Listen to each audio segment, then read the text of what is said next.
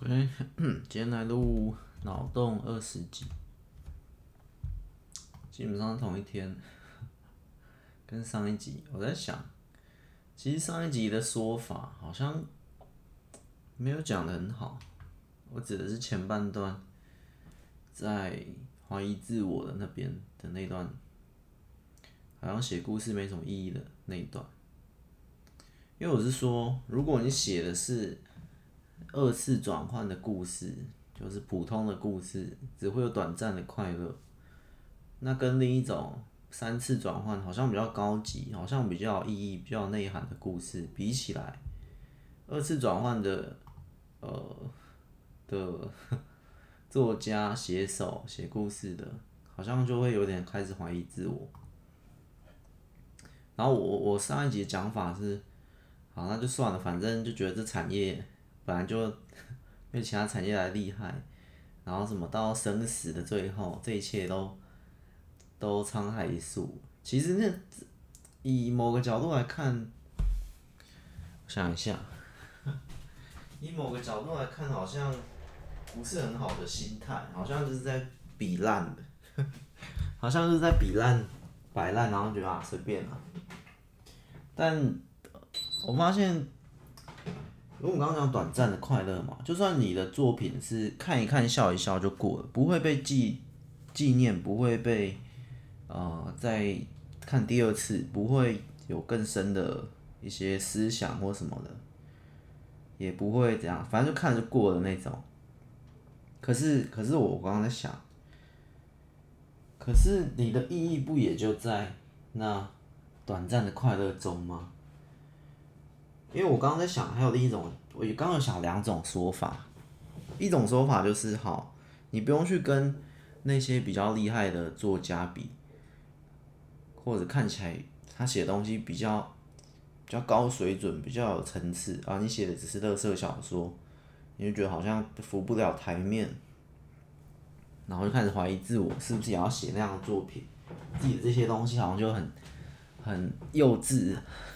很弱很小，可是可能只是国小国小生在看的那 之类的，就觉得好像没那么厉害。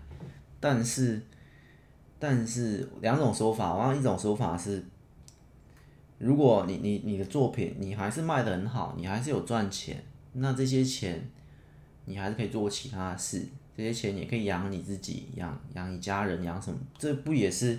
你女儿的学费，女儿吃饭的钱，你儿子，呃，打电动，你儿子怎样怎样的这些花费，不也从这里来的吗？所以你的意义不也养活了一家人？你的意义不也？可是，那我这问题好像就扭转变成，那好像不管你做什么职业，不管你做什么 事情，只要有赚钱，好像就有意义。可是。可是那边会自我怀疑，就是因为那个作家或那个作者不是我啊，我在讲那个心态，就是觉得我即便赚钱，我写东西好像也没什么意义，所以我觉得刚刚的说法不太对，不太对。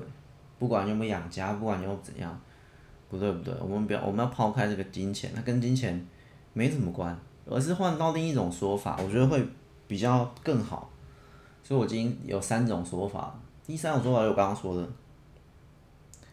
短暂的快乐，你你的作品就算只被看一次，就算有时效性，就算是垃圾小说，就算是怎样怎样没有营养的，但是看的过程中的那一些瞬间，那些短暂的快乐，那个也是那么多读者。假设我们就不多了，一百个读者哈，就一百个，不也有一百个读者度过两小时快乐的时光？通常一本书两小时。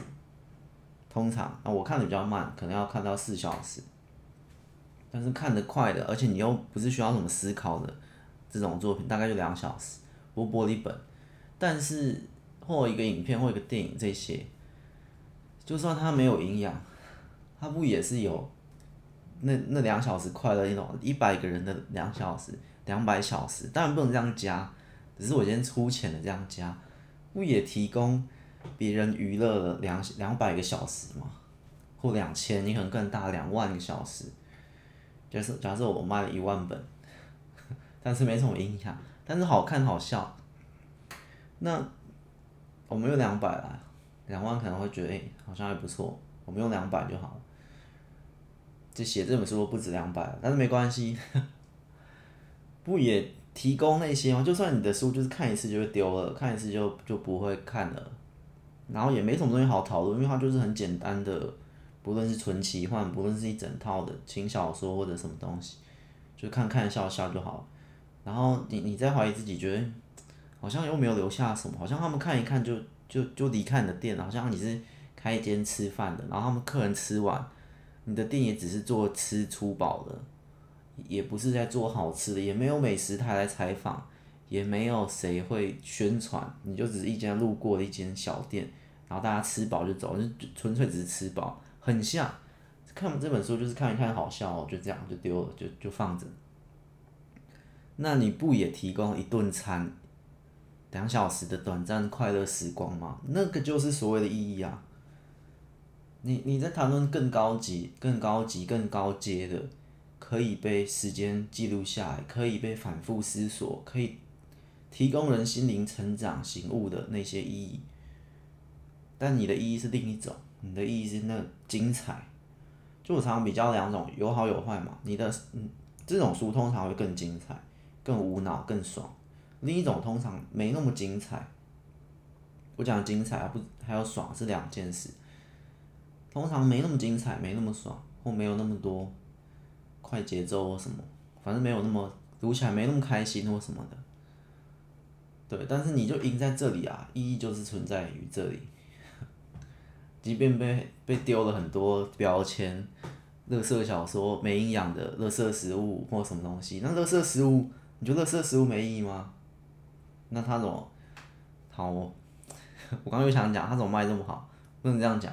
卖这么好不是他的优点，我们要抛开那些，但他买的人吃的时候不也是很快乐吗？一包洋芋片，一包什么薯条、汉堡这些，被批评的一塌糊涂，完全没有营养价值，吃这些就会变成怎样怎样，变一坨肥肥的肉，吃这些伤害你的身体，你觉得他们做的人会怀疑吗？我觉得多少也会，可是。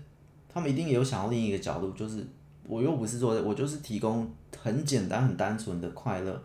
你只你吃完，你只会有那半小时的快乐。即便你这半小时快乐之后，你是满满的自责，我怎么又吃一包洋芋片？甚至是痛苦，那也是后面。可是，在那个过程中，或在看那小说的过程中，看的过程中可能还是快乐。可是看完之后，也会觉得，诶，我到底看了什么？好像又没什么意义。这本书我看前看后，我完全没有任何成长。我这部电影看一看，动作片笑一笑，爽一爽，就这样。看完之后，好像很空虚，好像又浪费两小时。那是事后，那是事后的其他的一些。可是，在过程中绝对不会，在过程中，好也会有人检讨，但是很少。在过程中，就是大家在享受那个过程嘛。要检讨，要要怎样之后再说。但是你的意义，这本的意义就是带来两小时短暂的精彩，片刻的浪费。时光，就是这样啊，这就是你，你，呃，你这个职业，你这个作家写出这本书存在的意义啊，就是这么简单，带来短暂美好的时光，就是这样，美好时光都过特别快嘛，就这样啊，所以我觉得以这个角度来想，没那么废，也没那么宇宙第一层，我讲到宇宙去了，讲到生死去了。讲到跟其他产业去比较，用从比较的角度来比，但这一层我就不比较，就只是单纯论你做了什么，也不管有没有赚钱去养家，也不管其他角度的说法，就是很正面，这正面不是正面负面，是很直接的面对的这个正面，很直接的面对你在做的事情。好，我跟你说它有什么意义，不跟其他人比较，就单纯论你做的事情会引发什么效果，会引发。他们两小时的快乐时光，就这样，就是各有优缺点嘛。就觉得，可能每件事情多少都是有意义的啦。怀疑自我只是太着重于视野在缺点上，或是比较上，比较的心态难免啦。比较心态是需要练习去克服，很多东西不需要比较，就是单论。我做这件事情，它会产生什么影响，产生什么结果，就这样，不需要去比较，跟其他比较，这这很长。关于比较这件事，我觉得没有必要开一集啊，因为它很简单的一个概念，你也甚至不需要跟，因为那个叫什么，一山有一山高嘛，一滴有一滴谷嘛，所以我觉得完全不需要啊。你甚至觉得。昨天做这个节目，或者你是直播的，或者你做什么？你觉得诶、欸，这人数的变动或什么，不是或者卖这个的这个销量，销量的比较，那些排行榜其实我也不在意了。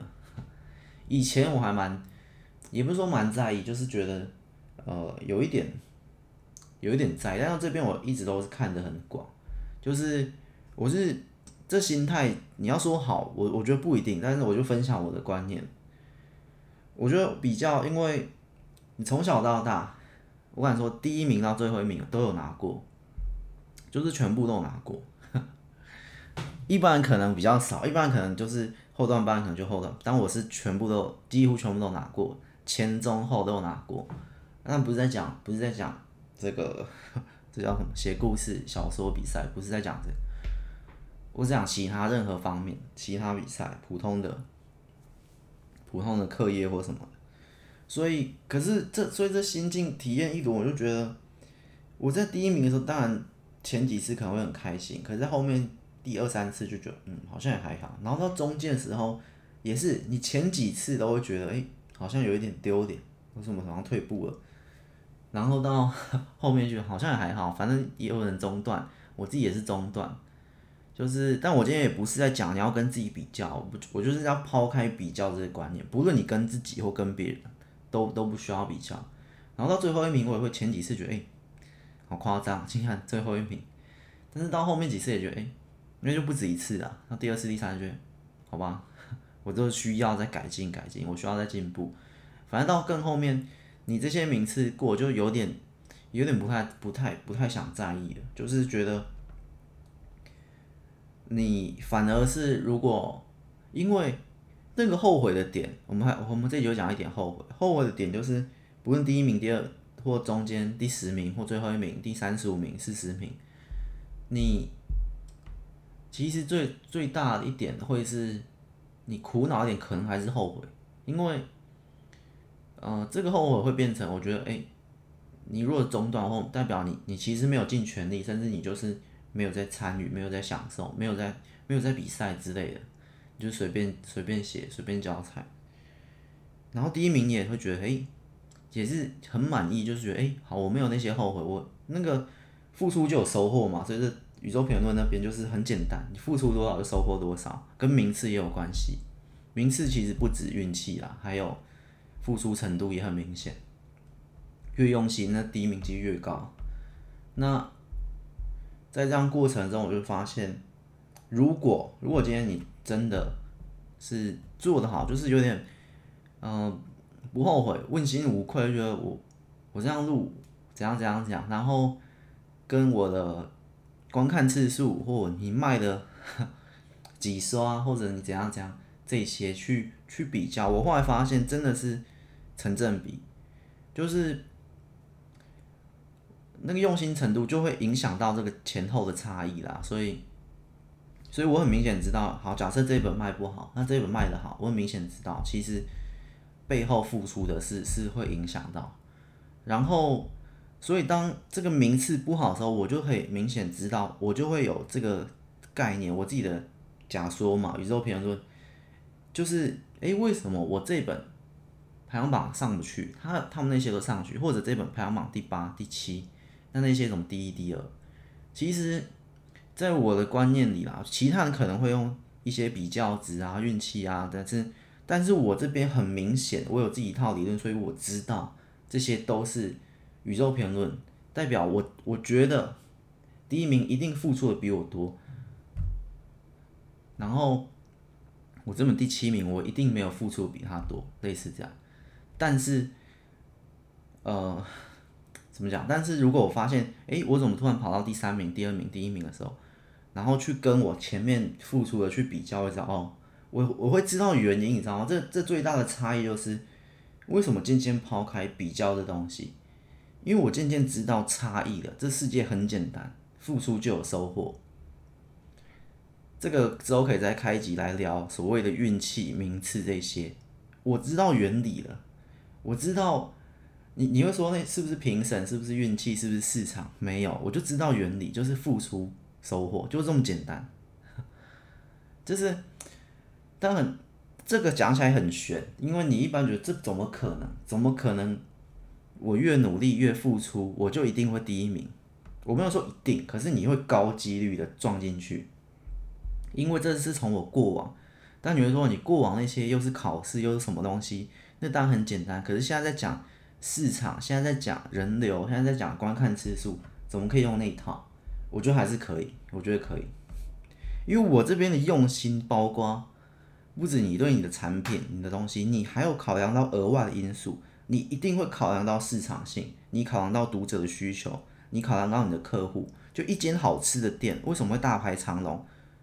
代表他一定更用心。他可能用心在前几次，他可能生意不好，那读者那不吃饭的，吃饭的人跟他说哪里哪里需要改变，他就一直不断的进步，不断的进步，导致他大排长龙。所以我的一个简简单的概念啦，就是嗯，怎么讲？我们刚刚那边差不多讲完了，反正比较呢，就会渐渐觉得，嗯，比较起来好像也没什么，然后。无论在高中低的时候，你的心态都有过之后，你就觉得第一名没什么，最后一名也没什么，中间也没什么，因为这个没什么，是你知道，你已经知道他的下一步。如果我是第一名，那我下一步维持；如果我是中间，我下一步爬到高阶；如果我是最后一名，我下一步要好好检讨，好好调整自己全部的。作息全部的做事方法，就是要往上，啊，就算到了最顶，也只是维持维持，就是其实心态都都没有什么 的那种那种感觉。然后看别人比较好，也不会去比较嫉妒，因为我知道别人比较好，为什么？为什么他店比较卖？为什么他书比较卖？他在那本里面下的比我还多功夫，他那本更用心。而如果我在这本更用心更用心，我一定比他卖的好，我一定。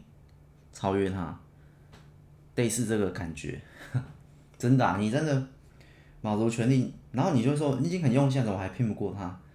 我觉得，如果真的是那样，其实你你不可能不知道原因啦，有有一点像这样，而且我说高几率啊，我就高几率会赢过他，但还有很多其他额外的因素可以好好分析啊。但是我觉得知道原因是很好的一件事，因为其实比较的话，差异最大的是比较也没什么。我知道原因的话，那我比较他就比较厉害，那也没什么。我都知道原因，我你知你懂吗？你不会不情愿，可是你有那种比较心态，就是因为为什么？为什么我做直播，我我录个东西，我开直播拍卖，怎么就一百人？我的产品也很好啊，他的产品也也不错啊，但是为什么他三千人？你不知道原因，你就会，然后你又经过，就是它是比较跟原因这两个。你如果比较，然后知道原因，你还好，那就会更接近于没有比较的境界。你如果比较，然后你又不知道原因，你就会很陷入那种比较的，因为比较也不是一个坏处啦，比较难免的、自然的。可是比较里面的坏处就是在这里，会导致你可能不甘愿、不情愿、不知道原因，然后懊恼、纠结什么，为什么会这种之类的。所以比较是有优缺点的。比较如果让你知道原因所在，那是比较的优点；比较导致你不知道原因所在，就会引发比较的缺点。大概是这样啊。但我现在就知道原因之后，然后可能又比较的话，也也觉得没什么。大概。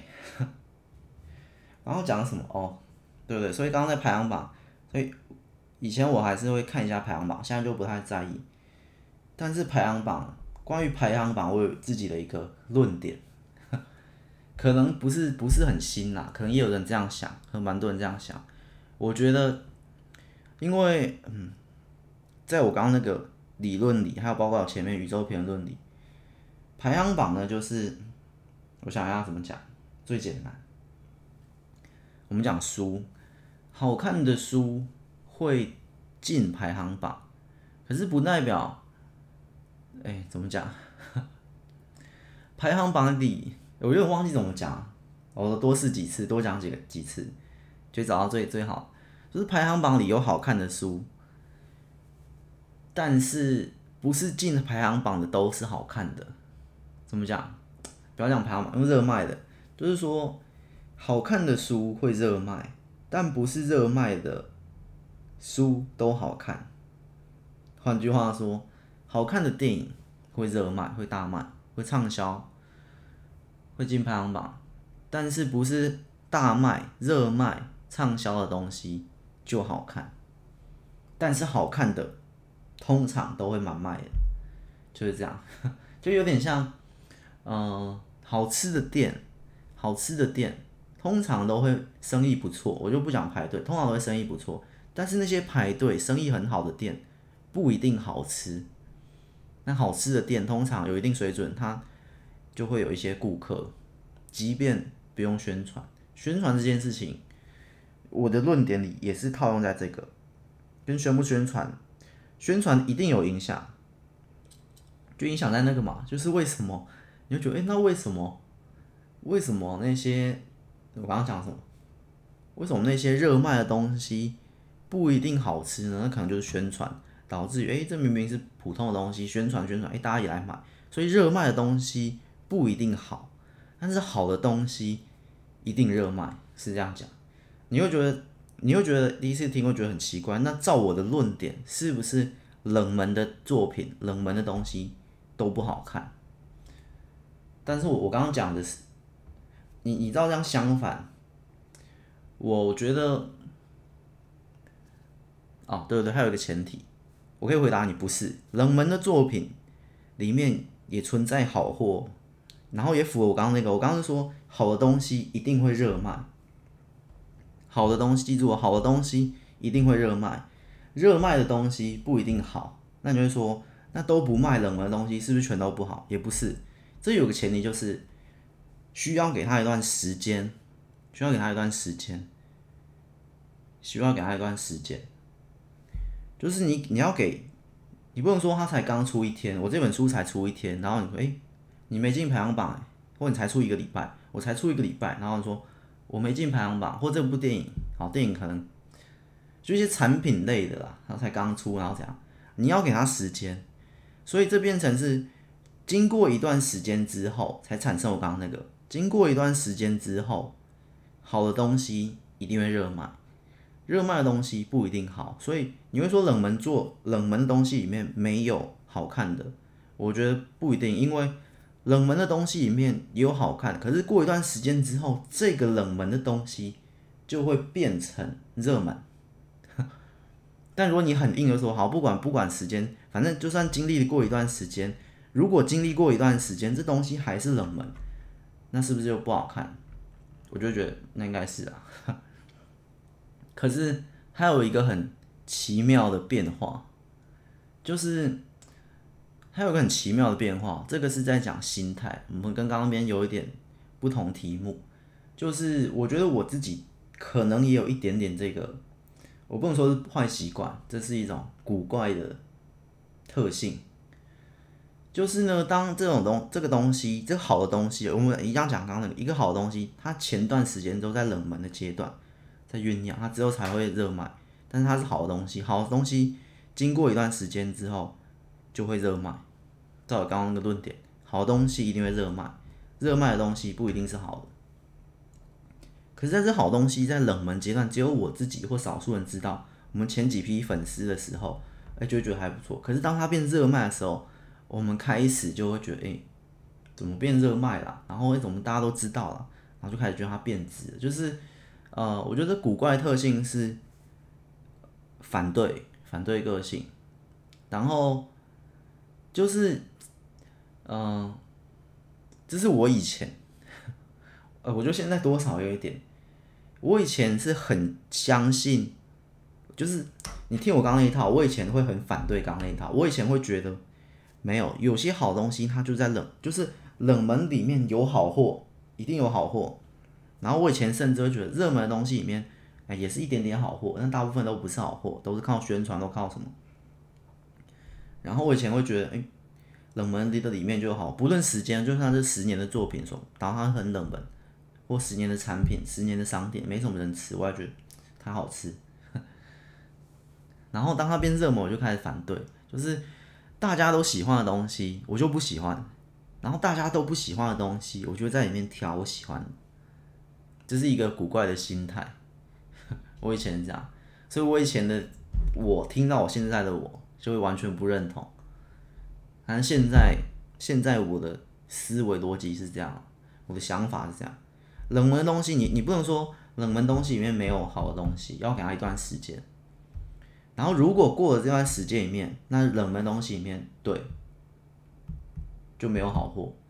但是很很长，你会说那过一段时间，这时间到底要多久？这时间就是最大的变数，不一定。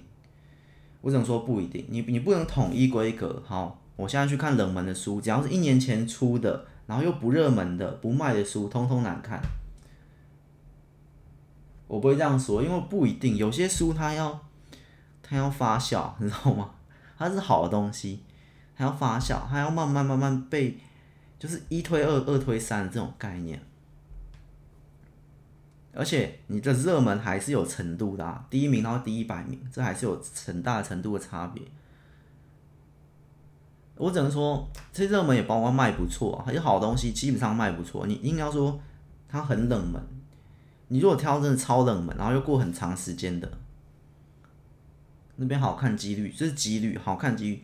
当然，我这还还还是不能说绝对，但是那个几率已经会降很低了。如果写一本书，一个故事，十五年过去了，都卖很烂，一百本。一千本，就这样，它好看的几率超级低，九十九趴之类的。但是一个好东西，哎、刚开始它它是会渐渐成长的，就是你用时间发酵渐渐成长，大概就这样。可是这时间就是说不准啊，没有一个标准。每一项产品、每一项作品、每一部电影、每一顿饭、每一顿食物、每个东西，好东西。起初一定都冷门的，有些其实照我刚刚观念，其实就跟废话没两样，因为每个东西一开始就是冷门的，它就是渐渐渐渐，哎，因为它好，哎，所以大家慢慢越买越多，所以变成哎，好东西变热卖，或者是因为哎，因为宣传什么，所以普通的东西也渐渐渐渐卖越多，变成热门的东西，但热门东西不一定好，可能是靠宣传，靠其他手法，但你这个东西不经过宣传，但是。它从冷门变变变热卖过程是这样，因为买回去，然后哎，我不靠额外宣传，就是我买哎，我觉得还不错，我可能再买第二次，我就买了第二次产品或食物，然后哎，我可能推荐身边的，哎，我觉得这不错，也没有靠额外宣传，就是这样慢慢。那你身边能有多少人？所以还是没有其他广告电视或其他宣传来的有用，但是它依然会有效果，这样酝酿。你推荐给身边的一个人，他再推荐给他身边一个人，就会这样扩扩扩出去。就这样，慢慢慢慢，所以好东西，好的东西一开始会冷门，然后慢慢慢慢变热卖。有两种途径，一种就是慢慢慢慢酝酿，就经过一段时间；一种就是宣传，然后又配上宣传，又配上其他的东西之类的，它就会诶、欸、突然爆炸，大概是这样。反正你不用不用管冷门啦，我这个我这教的，你就挑剔点再跟我讨论冷门，然后冷门我刚刚也解释了。但是我我为什么会领悟出这个？这是我在挑东西的时候，挑 冷门的地方一定也有，因为刚才卖几年嘛。但是我们也没空等时间，你知道吗？我现在就是我现在抓一个时间点，好，这一两年内的产品的滑鼠哈，我要去买这两年内的产品。然后我跟刚刚那句话，好的好的滑鼠会热卖，热卖的滑鼠不一定好。但是两年内有没有好的滑鼠是在冷门里面？当然有，因为它是在明年或后年才会热卖。但它今年已经是好了，可是它冷门，所以就像你去一间书店挑书，这其实最实用是在挑书店。我去一间书店，这么多书，我要寻找好看的书，冷门堆一定有，排行榜上也一定有。那但是排行榜会在那边，冷门的几百本在那边，我就去排行榜去挑。所以我每次。都是在排行榜挑，偶尔会去冷门堆翻，因为照我的这个眼界，还有这个就是作者的角度来看，我更容易挑到，所以我冷门区还是会挑。可是普通情况就是滑鼠可能我也没那么了解，不是业业界的或其他产品，买荧幕、买笔电、买什么我又不懂，那我一样会照我这个想法去推。好，那我就去看热门区，这十台笔电我来看，好，我来检检查一下，我来自己使用看看，或猜看看哪一个比较好，然后再选。就是你的几率很高，可是，在冷门堆你要挑，你踩雷的几率很高。那但我们也不是土豪那种，可以把全部包下来，可以，然后或者有时间，也不是土豪啊，就是有时间去给你试到一个不好的，我还要再再买第二次，我还要再买第二支花束。对啊，所以我就就就挑，大概就是这样，挑书是最方便的。通常好看的书会热卖。会在排行榜，但排行榜里面的东西不一定好看，大概是这样，大概是这样。我的我的观察，我的生活经验，我的角度是这样。所以你说冷门的书当然有好看的啊，因为它在明年后年它会热卖啊。那照我逻辑是不是？我明年再去看排行榜，一样是最省事的，因为排行榜里有去年热卖、有去年冷门的书，今年变热门，它一样是好的书，就是这样。就是这个概念，所以我永远都是去看这个排行榜的，偶尔啊，偶尔会去看没有上排行榜或或第十一名，排行榜大概十名或十五名、二十名，反正我就去看呃中段的，中段的，因为我觉得排行榜做一百名，一百名当然先看前十名嘛，那前十名看完，十一名到五十名其实也可以看，五十名以后就不推荐了，大概是这个。如果以书来讲，这么多本的话。反正它好的话，它明年后年它就会挤进前十名。然后如果你有这习惯，一直购买的话，除非你是啊，对哦，如果你明年后年没有要买东西，没有要买花鼠，我今年要看花，这边有一到二十只，一到一百只花鼠，但是它前十名，但是有些是明后年才会进的。但我我这样好，这样就是一个缺点，我只会买一次啊，我三年内只会买一只，诶，结果明年。今年的八十名是明年的第一名，诶、但是我是滑鼠哇，我我这一支知道，你知道，因为它那些可能更好、更新或什么，对，这有多少有点缺点，但是以时间效率这样换，我还是觉得它是最最有效率的，你知道吗？冷门书你一定可以挑到好看的，可是你要花很久的时间，很长的时间，这样比较下来啊，我自己这个。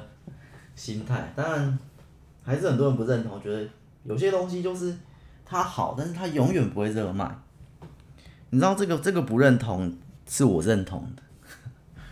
我我大部分情况，你知道刚刚那一套我是九十九趴信的，可是我有一趴也会也会 愿意去相信那个相反。为什么？因为我我自己也有东西是这样啊。但是你刚那一套就很安慰我，你说也有东西是好的，可是这这东西是好的，而它永远不会热卖，它永远是冷门，它永远是好的作品。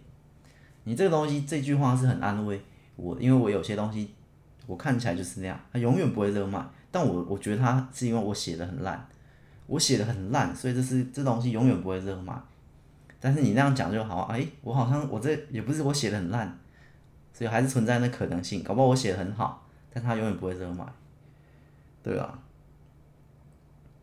我就一趴会相信啦，我一趴会相信这句话，因为我自己都知道这个为什么它不热吗，它一定有原因。如果它好，它一定会越卖越好。如果它东西好了，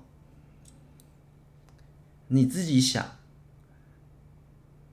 因为其实那个本身不太合理，就是这是一个好东西，可是它永远是冷门的。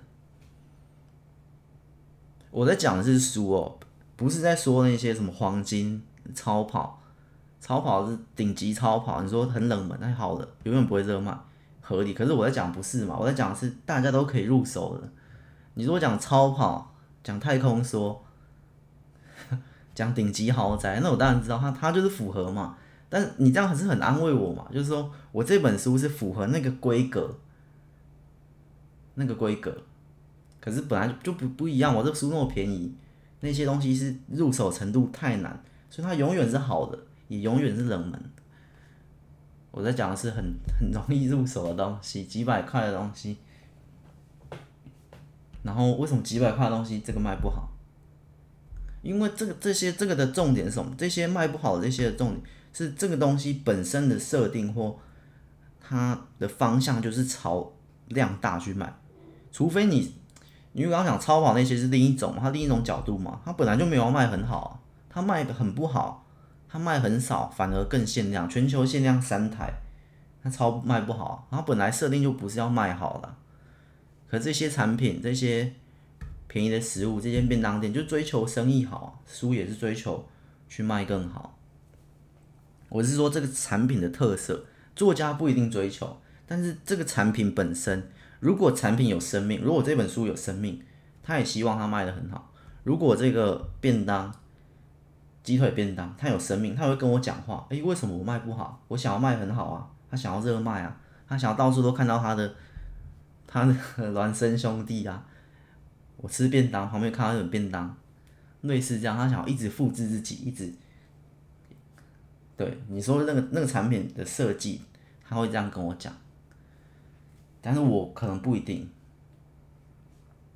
就作者或开发产品的人，有些是开兴趣的，啊，还卖很便宜，反正这些就讲偏了啦，反正就是刚刚那个概念，其实照这概念去挑，是是蛮蛮好，蛮好挑的。可是我其实这一句话的重点，我觉得不是前半段，因为我们刚刚焦点在前半段才会扯到冷门。我觉得重点是在后半段，也就是热卖的东西不一定好，这个观念超重要的。这观念代表什么？排行榜会分名次嘛？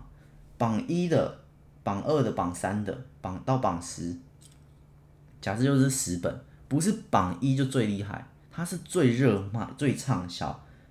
可是，一般就会有一个迷失，好像卖最好的就会，就会就是最棒的产品，然后价格差不多，可是为什么它卖最好，它就最棒，大家最能接受？这个就是我严重反驳的。榜一的书看过太多了，榜七、榜六、榜十的好看的也太多了，但这些就是它就是它的程度就是到那，你知道？那榜一为什么会热卖？还有其他太多额外因素，有明星，有宣传，有改编电影，有各种各种额外因素会导致它变榜一，类似这样。还有是，你甚至可以刷榜，你自己买，对啊？所以，包括很多其他产品最热卖可能不是，它可能，它可能是什么 CP 值最高，它可能是什么什么，但是不一定是最好的。但这前十名。像这一支滑鼠，特价两一千块，一千五顶级的，然后下面其他都是两三千、三四千，你这特价一千五一定会到最顶啊，就是额外因素啊，你可能做太多，你可能老板大大大开心，不想大跳楼，大开心，就这样瞎买也可以啊，那书那些就额外太多了，所以我觉得重点是在后半。后半才是，就是热卖的不一定是好的，所以榜一你就觉得，诶，他第一名没有，其实基本上我觉得前以书来讲，嗯，第一名到第二十名都是有参考价值，都是在同一个集聚，只是因为不同的不同的额外因素导致它会有第一名跟第三名、第七名的差异，但是第一名不是最厉害的，大概是这样，这个观念我觉得蛮重要。包括很多其他的东西，你买键盘，你买锅子，你买电锅，你买麦克风，你买水壶，其他很多都是，就是便宜的啦，普遍比较便宜的。然后你想要去买一个，我觉得这个观念就是比较重要，比较重点。普遍可能还是多少会有点迷失，哎、欸，这第一名哎、欸，哎、这第二名哎、所以这本才第十名，没有他卖的好。差不多啊，其实根本差不多。好，我们这一集的废话，其实我前面废话只想设定在五到十分钟，因为我我脑洞，我最近的脑洞比较少，直接开头就进去录，因为我想要有一个转换的时间，去再讲脑洞，忙的也不一定。好，我们今天来念的那个透明的回忆。悠闲的午后，桑丁在座位上思考着昨天的告白。其实我现在不太确定这是念丁还是别的，我们就先念桑丁。我有点忘记我写的时候到底是桑听还是桑丁。我念错了也很常见啊。我的那个那种中文字其实没有很好，我我是比较常用我们常用的字，然后做。不同的排列，我太难字，我我没有在精进这边。精进这边我好像讲过，所以我觉得到一定程度够用就好，不需要再精进了。也可能是偷懒的借口啊。好，悠闲的午后，桑丁在座位上思考着昨天的告白，眼前老师澎湃的教学方式与同学们热络的笑声。仿佛都打扰不了仔细回味美好回忆的桑丁，可是我怎么想不起来他叫什么名字呢？和桑丁有着同样困扰的，还有隔壁座位的守正。他低头在笔记本上来来回回的画画又擦擦。下午的第一节课就快要过去了，等到第二节体育课又会被太阳晒昏头，然后抬进保健室。这就是每周二下午的日常。守正苦思着，放下了手中的铅笔，抬起有点麻的左手去拿水杯，哐啷一声，漂亮的杯子摔在了地上。桑丁和守正都被吓了一跳。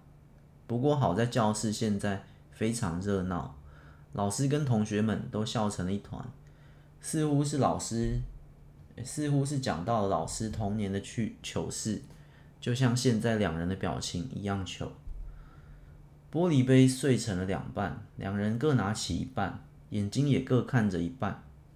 守正的左眼看着桑丁的右眼，桑丁的左眼缓缓地念出了守正的名字。守正立刻抓紧对方失神的瞬间，将手里的碎杯塞进杂乱的抽屉，并迅速抽出背包里的素描本，盯着对方画画。这边听一下，这个画面描述，我觉得我没有写很好。他玻璃杯掉了一半，碎一半，两人各拿起一半的碎玻璃嘛，然后眼睛也各看着一半。这边其实是透过这个玻璃看出来的，透过玻璃会有一点点的折射还是什么，就是一点变化。所以桑丁的左眼看到了，反正就看到对方之后，哎，桑丁就突然想起来，哎。他叫什么名字？他昨天遇到的就是他。他思考昨天的告白嘛，其实就是他。这样。但是，哎、这男的是不是有失忆还是什么病啊？我有点忘了。我们再往下。反正他就那个男的是会画画的，就赶快盯着对方画画，抓住他呆滞失神瞬间。因为那女的很惊讶，哎、欸，这不是昨天那个告白的人吗？啊，这边转换一下场景，糖醋排骨的香味飘进了二楼的房间。回到家中的守正立刻坐到书桌前，帮那页害羞的素描上色。那时的光线有点鹅黄，他手中的杯子就用柠檬绿跟热带橙吧。眼睫毛好像有点微棕。开开心心画画的手正，并不像以往从保健室狼狈回家倒头就睡，而是非常兴奋。哦，我懂。他那个嘛，前面说他体育课都会被太阳晒昏，然后就他是有点体弱多病的这种 这种男生，丢下画笔拍手，大功告成的开心模样，令上来叫他吃饭的母亲十分讶异。这孩子好久没这么健康了，从小体弱多病，想说每一餐都要给他好好补补。哦，下面就，今天真是太高兴了。狼吞虎咽的守正吃了整整三碗饭，连酪梨鹅肉都清光不剩。隔天上学，精神饱满地将礼物小心递上。课本上的那一页彩色素描，让桑丁被老师点名时都差点站不起来。那样的自己好像有点怪怪的。桑丁好不容易将视线偷偷瞄向了隔壁来回插话的守正。奇怪，我怎么想不起来他长什么样子呢？这句话是守正说的。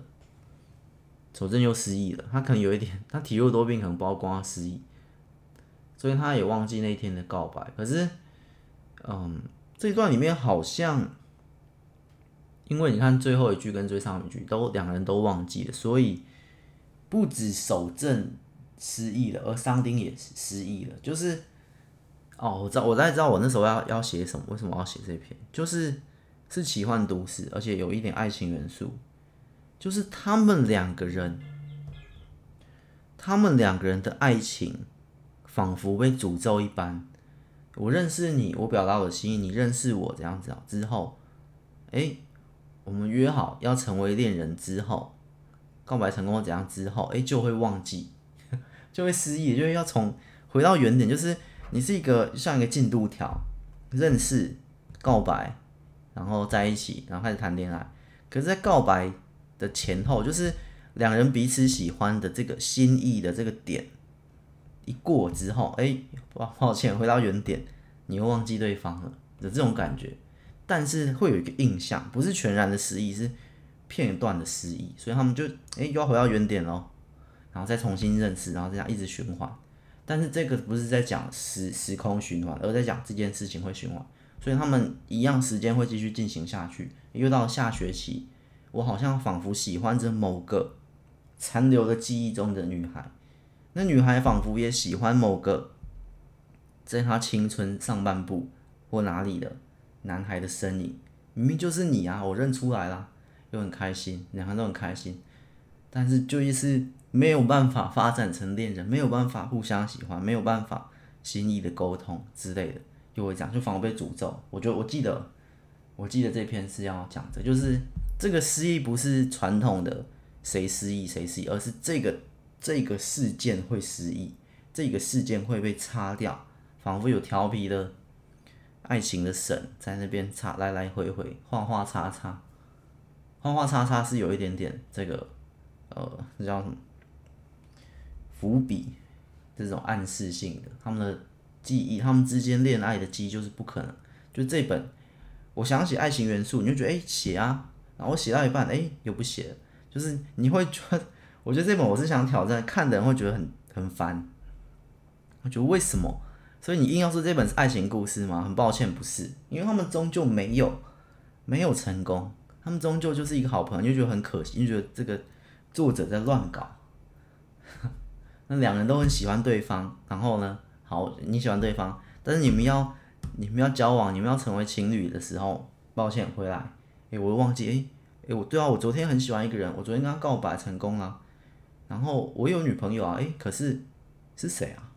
诶，又忘记了，你就忘记这一切，好，诶，然后想起来的时候，诶，又遇到对方，但是呢，可能又遇到对方，可能，但是又要再重新一次了，很困扰，他们很困扰的这种概念，但是不不容易写，要挑战的是在想不起来这件事情上。但是这个想不起来又不是全然的失忆，是我就好像忘了某个东西的这种感觉，就是他们可能丧失了爱情的这个机能这种很难写，但是我记得设定是这样，大概就是这本值得挑战的，算是校园故事，因为其实校园故事呢很多都在搞爱情，普遍就想要校园就变校园爱情故事。这本就是挑战校园故事，但是不玩爱情，而把爱情玩成另一种模样，再加一点诗意的奇幻进来，所以我觉得这这篇还是值得念，很特别。好，讲完了，从一开始开始在这种敷衍式乱讲，没有啊，这本就是这前这两篇都是都是刚好可以长话短说啊，因为它的设定就是很清晰，很明了。那我回怀念一下，不是回想一下，就觉得，哎、对，这篇就是这样，就是它的整体方向很简单。我这样讲了，然后你就可以开始写了，因为不一定是我写嘛，你就可以开始写。我已经跟你讲这本的设定、剧情走向大概是怎样。最后他们会讲，最后他们还是不会成为恋人，这个设定从一而终。好，讲下一本，这些都是哦，下一本呃。下一本是已经写成左哥了，下一篇了，下一篇就就不讲了。好，我们再跳一篇，下一篇已经写完。气球舞，好，气球舞，看一下，古老村落的气球舞延续了千百年。气球舞，看不太懂，但是这个名称好像还还蛮蛮酷的。好，下一篇来讲。好，我们今天大概就是这样。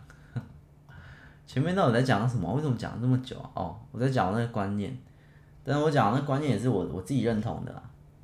就是我觉得一定都有例外，凡事都有例外。我的这句话讲的这么死，但是我觉得它会有例外嘛，所以我才说，其实我加那个条件，那个条件我觉得是一定要加的，要经过一段时间后，好的东西会热卖，热卖的东西不一定好。